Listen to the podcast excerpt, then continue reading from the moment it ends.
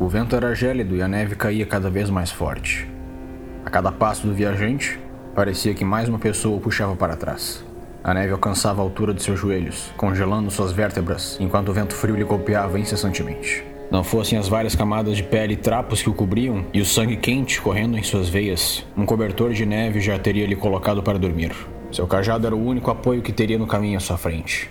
Esse era o desafio enfrentado por aqueles que desafiavam as montanhas de Helgol.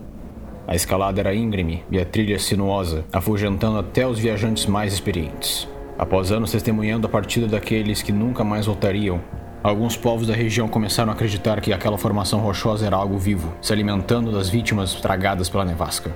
Cada vez mais surgiam lendas sobre o destino dessas pessoas, e tais lendas sofriam modificações por cada um que passava as histórias adiante. Muitas falavam de riquezas, sobre um tesouro que seria entregue por anjos a quaisquer pessoas que sobrevivessem à escalada. Outras contavam sobre a existência de um reino perdido que nunca vira a luz do sol e era dominado por demônios, sendo a própria elevação uma proteção criada pelo deus Helgol para proteger a humanidade. E que motivação seria capaz de fazer alguém buscar a verdade por trás destas histórias? Por ganância Alguns responderiam que a glória e riqueza que os aguardavam eram suficientes. Por fé, outros diziam que o encontro com os deuses seria a maior riqueza que existiria neste mundo. E por medo, muitos não ousaram trilhar este caminho por causa dos demônios.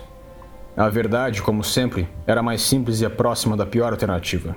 As tribos e vilas que viviam próximas às montanhas de Helgol eram constantemente atacadas por algo indescritível. A selvageria testemunhada pelos moradores da região atrelado ao fato de que a maioria dos ataques ocorreram durante a noite, originou uma série de lendas para explicar o ocorrido. Depois de algum tempo, se tornou hábito deixar oferendas do lado de fora das casas, na crença de que isso pudesse aplacar a fúria de criaturas abissais. Em uma noite, a fúria fora maior. Em uma noite, o número que desafiaria Helgol aumentou. Após horas enfrentando a neve e o cansaço, o viajante quase perdera a trilha que o levou até onde se encontrava.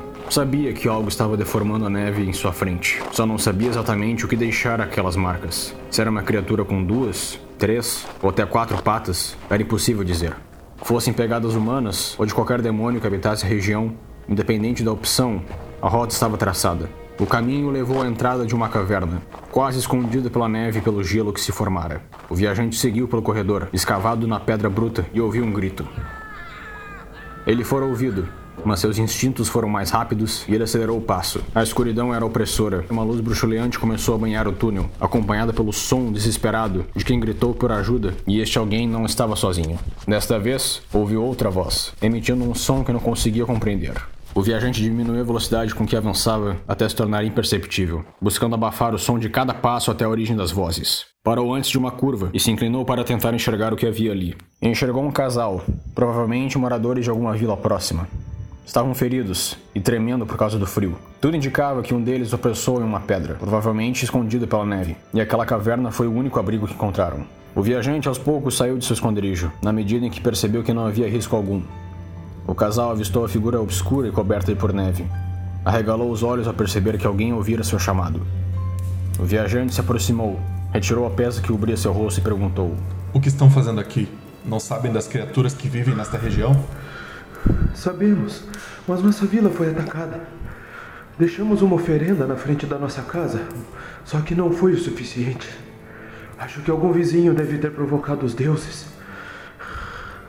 Depois do ataque, subimos a montanha para pedir perdão por nossos pecados. Não foi a falta de fé ou de presentes que destruiu a sua vila. Do que está falando? Como poderia entender? Nem mesmo sabe os nossos nomes ou de onde viemos. É verdade. Não sei seus nomes, mas sei de onde vieram. Afinal, fui eu quem destruiu a vila de vocês. Me chamo Helgo e sou o protetor deste lugar.